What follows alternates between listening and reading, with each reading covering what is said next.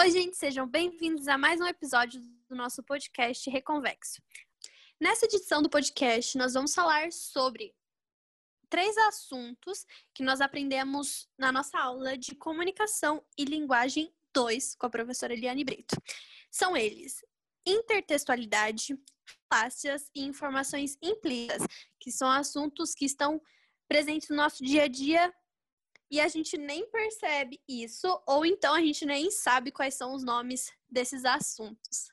E comigo estão aqui a Maiara. Oi, gente. O João Guilherme. Oi, gente. A Fernanda. Oi, gente, tudo bem? A Paola. E aí, pessoal, como é que tá? É um grande prazer estar aqui, viu?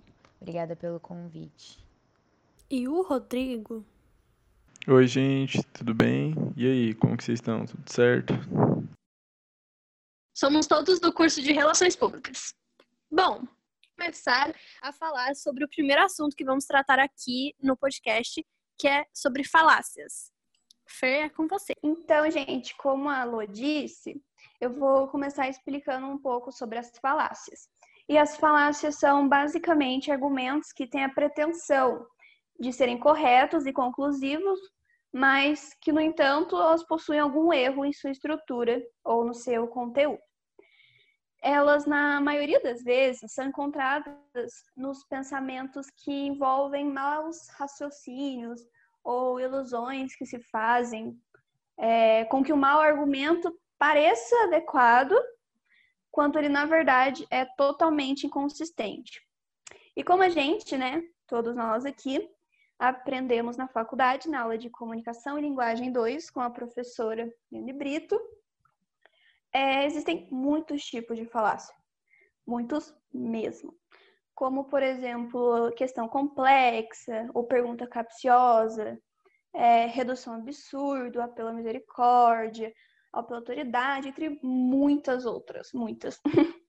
e o exemplo que eu vou dar aqui hoje para vocês de uma falácia eu vou falar do filme Obrigado por Fumar. Algum de vocês conhece? Não, eu nunca ouvi falar sobre esse filme. Bem, esse Na verdade, filme... desculpa, Fê, na verdade a gente ouviu assim, o Galvão falou pra gente desse filme.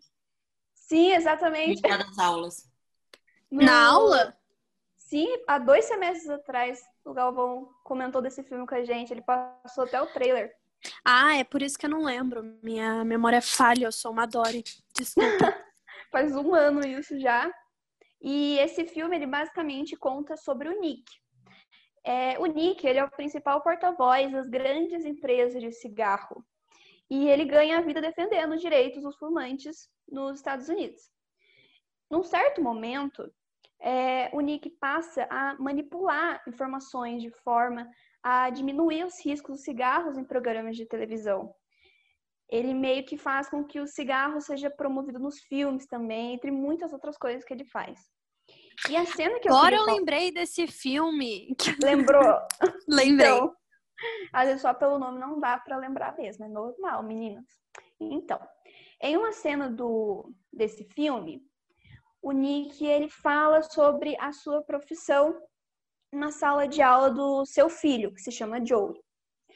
E ele faz é, uma pergunta para os alunos. Ele pergunta para eles quais deles gostariam de ser advogados ou artistas. E depois disso, ele conta da profissão deles, é, a profissão dele, né, que é lobista. E que no seu trabalho, ele fala com a imprensa defendendo o uso do cigarro. E quando ele fala isso, ele é indagado por uma menininha da sala, que fala assim: Mas, senhor Nick, minha mãe disse que os cigarros matam. E é então que ele dá um belo exemplo de falácias. Ele pergunta para a menina assim: A sua mãe é médica? A garota responde assim: Não. Aí ele retruca: Ah, então ela não é uma especialista no assunto, né? insinuando assim que a mãe dela não é confiável para falar sobre esse assunto, porque ela não pode provar, né, essa afirmação. E isso é um exemplo muito claro de apelo à ignorância, que é uma falácia. E é esse exemplo que eu queria dar para vocês. Caraca, Fer, esse filme eu não conhecia, mas achei interessante. Vou, vou procurar saber. Eu agora tenho um exemplo também sobre uma das falácias que a gente aprendeu, que é ambiguidade. Ambiguidade ela é um duplo sentido que dá na sua fala, então depende do jeito que a pessoa lê, do jeito que a pessoa entende, é, de acordo com as coisas que ela tem na mente dela de aprendizado. Eu vou falar sobre a série Emily, Emily em Paris, que é uma série que foi lançada recentemente na Netflix. E a série fala sobre a Emily, que ela faz parte do grupo de marketing de uma empresa, de uma agência de marketing. E ela faz parte da comunicação, por isso que é muito legal ver essa série. E é, ela faz parte dessa agência de marketing que tem diversos clientes e um desses clientes é é uma espécie, é um remédio para mulheres que perderam a libido por conta de inúmeros é, inúmeros problemas, menopausa, enfim, e para as mulheres é, mais velhas, né? E aí, o nome é, do produto é sobre eles é sobre vagina, só que a Emily ela pensa é, sobre um, um assunto específico para eles colocarem na propaganda do produto e ela vai como a Emily tá se virando em Paris, porque ela não é de lá, ela é de Chicago, então ela vive em Paris pelo Google Tradutor. Então, para ela se comunicar com as pessoas, ela usa o Google Tradutor para falar com geral. E daí, na agência, ela coloca lá uma frase sobre vagina e dela descobre que é, em francês vagina se dá no masculino. Então a Emily, como uma boa mulher, fica pé da vida porque vagina não é um órgão masculino e sim feminino e daí ela pensa por que diabos o um órgão feminino está em masculino. E daí ela pergunta pros é, parisienses, e daí eles falam para ela que o que vagina está no masculino, porque é um órgão feminino, sim, mas ele serve para dar prazer ao homem. E os parisienses pensam muito nisso. Tudo para eles, a mulher é objeto do homem. E daí Emily fica pistola e daí ela coloca nas redes sociais dela sobre vagina ser um órgão feminino e por que está no masculino. E até esse tweet dela chega na primeira dama de Paris e a primeira dama concorda com ela. Só que eu fiz essa introdução toda para dar um contexto sobre a ambiguidade. Porque recentemente eu vi nas redes sociais de pessoas comentando sobre a série e uma pessoa colocou lá que essa frase era transfóbica porque o órgão, é, não é só. A pessoa não é mulher só por ela ter vagina, porque também temos pessoas transexuais que elas são. É, nasceram homens, mas é, uma pessoa num tweet ela falou que essa frase é transfóbica porque muita gente que nasce, por exemplo, homem, se identifica como uma mulher e por isso não é só mulheres, não é só mulheres que têm vagina, também por, por exemplo, é, pessoas que nascem mulheres e se identificam como homens. E essa frase é ambígua porque depende do jeito que você lê, depende é, do conteúdo que você tem na sua mente, que pode dar um duplo sentido para essa frase. Bom, agora eu acho que eu e a Fer já demos dois exemplos sobre falácias que está muito claro na nossa mente. Então, vou passar a palavra para Mai e para Paola para falar sobre Eita. intertextualidade. Então, gente, eu vou falar sobre intertextualidade. Primeiro eu vou explicar um pouquinho, aí a Paola continua, mas no meio disso eu vou dar um exemplo bem rapidinho. A intertextualidade A intertextualidade é um recurso realizado entre textos, ou seja, é a influência e relação que um estabelece sobre o outro. Assim, determina o fenômeno relacionado ao processo de produção de textos que faz referências explícitas ou implícitas ao elemento, aos elementos existentes em outros textos, seja a nível de conteúdo, forma ou de ambos, forma e conteúdo. Por, por exemplo, na série Eu Nunca, ela faz várias relações com assuntos diferentes, como o fenômeno K-pop. Em uma das cenas em que os personagens estão em uma simulação das Nações Unidas, o Ben afirma que eles são como a Coreia do Norte e o Sul, inimigos que se tornariam ainda mais fortes se se unissem, incluindo mísseis e, claro, o BTS. Aí a Devi vira e fala: Entendi o que você quis dizer, dominação mundial. Mas o foco aqui é a intertextualidade dele citar o BTS ou também a Coreia do Norte e do Sul. Bom, gente, é isso mesmo. E dando continuidade com o que a Mayara está falando, a grosso modo mesmo, a intertextualidade é o diálogo entre textos é, de forma que essa relação pode ser estabelecida entre a produção textual que apresenta diversas linguagens, como a visual, a auditiva, a escrita, pode ser expresso nas artes, com a literatura, com a pintura, com a escultura, música, dança, cinema, propagandas publicitárias, programas televisivos, provérbios, charges e muitas outras opções. Então, um exemplo de intertextualidade que eu venho trazer aqui para vocês e que a gente vê bastante no mundo da animação é a série de filme do Shrek, que eu acredito que todo mundo já assistiu pelo menos uma vez ou já ouviu falar de alguma referência que o filme faz a, a outros clássicos, que é, nossa, é bem comum, é cheio de meme, enfim. Por exemplo, em Shrek 2 a gente tem aquela cena que ele briga com os camponeses junto com a sua amada Fiona e quando ele cai na armadilha que uma corda puxa ele de cabeça para baixo, antes ela afunda o rosto dele no barro. E daí a Fiona chega pertinho dele assim e tira o barro da boca e dá um beijinho nele. E isso faz uma referência à famosa cena do beijo de Homem-Aranha quando a Mary Jane tira a máscara e dá um beijo com ele justamente de cabeça para baixo. E é um take muitíssimo famoso, lembrado até hoje, tanto do Shrek imitando, quanto a cena do beijo da, do Homem-Aranha com a Mary Jane. Você escreve cena do beijo no Google, é, cena do beijo Homem-Aranha já aparece na hora essa cena. A gente também tem a cena que a Fiona briga em outro filme que faz referência às técnicas de luta do filme Matrix, super conhecido. É, tem a, gente, a gente também tem a troca de aliança entre a Fiona e o Shrek, que faz referência ao filme do Senhor dos Anéis, quando a gravura do anel começa a brilhar. Bom, enfim, quanto mais filmes você assiste, mais você acaba percebendo as referências que o Shrek tem.